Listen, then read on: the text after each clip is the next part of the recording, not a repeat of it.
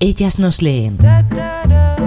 Un espacio donde las historias sáficas cobran vida en las voces de sus autoras. Hola a todas, mi nombre es Elena Flores, soy poeta, editora, profesora y activista LGTBI. Me dedico a escribir eh, poesía y os voy a leer un poquito de mis textos. La selección que he hecho está enmarcada en mi último poemario que se llama Patria de Lobos y os voy a leer algunos poemas sobre la feminidad. El primero que he elegido viene con una nota introducida por Susana March que dice Yo fui una gota de agua o un pájaro aturdido cruzando el aire nuevo de la aurora del mundo. Y dice así Recuerdo ser yo niña, criatura de vivo pajareo, alegre como el campo en primavera. Recuerdo ser yo niña y que mis ojos brillaran como el oro que lucen las escamas de los peces cuando los rayos de sol entran al agua y chapotean con el juego de las olas. Recuerdo ser yo niña y que mi risa atravesara los oídos de aquellos que en vivo Edén compartían mis ojos para mirar al mundo.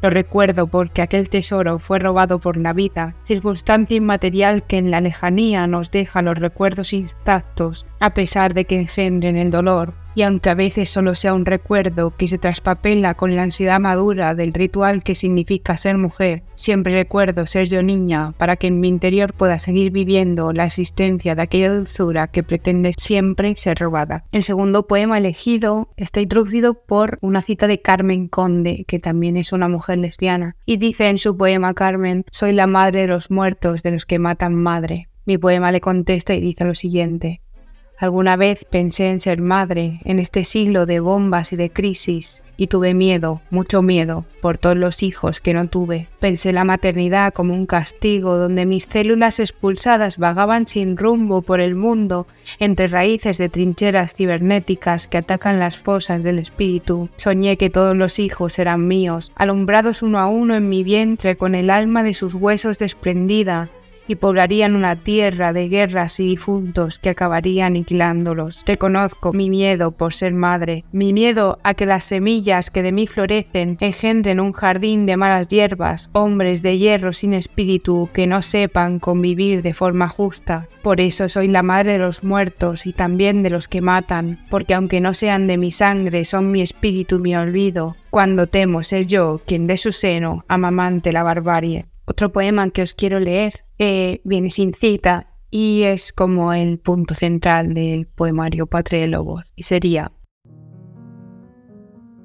Si la mácula solo fueran los pecados encarnados en el sexo concebido, cambiaría el mundo por completo para que todos fuéramos iguales. Solo ser mujer sería difícil, pero son tantas las señales que nos dejan, tanto los dolores que nos causan, tantas las normas que generan, que resulta inalcanzable asimilar que la autoridad esta falta de derechos. Ser mujer es un estigma, la edad es un estigma, la identidad es un estigma, la gordura es un estigma, la piel es un estigma, la pobreza es un estigma, la locura es un estigma, la discapacidad es un estigma son tabúes marcados por el género, acusativos femeninos de una lengua que traslada la cultura y deja pervivencia de ella, aun siendo un factor discriminante. Nadie está ausente de etiquetas que le inoculen una marca que señale la diferencia que se esparce por su cuerpo. Al final, los referentes de lo ajeno controlan los pensamientos y expresiones que a través de nuestra boca se derraman y construyen las normas del patriarca. Dejemos ya los juicios inherentes, respetemos a las zorras, al marica y la boyera, a los viejos, al sin papeles, a la gorda del gimnasio, al negro, al asiático o al indiano. Veamos al vagabundo como un héroe, que transita como un loco por la vida a pesar de las incapacidades que el mundo nos impone y nos genera. Dejemos atrás las manchas insalvables, los traumas adquiridos y las luchas creadas. Amémonos sin medida y sin prejuicio. Es la única forma que tenemos de salvarnos. Y para finalizar, quiero leer un poema sobre salud mental que también está en Patria de Lobos y que tiene una cita introductoria de Alda Merini que dice L'uccello di fuoco della mia mente malata, questo pasero grigio che abita nel profondo e col suo pigliolo sempre mi fa tremare perché pare indifeso.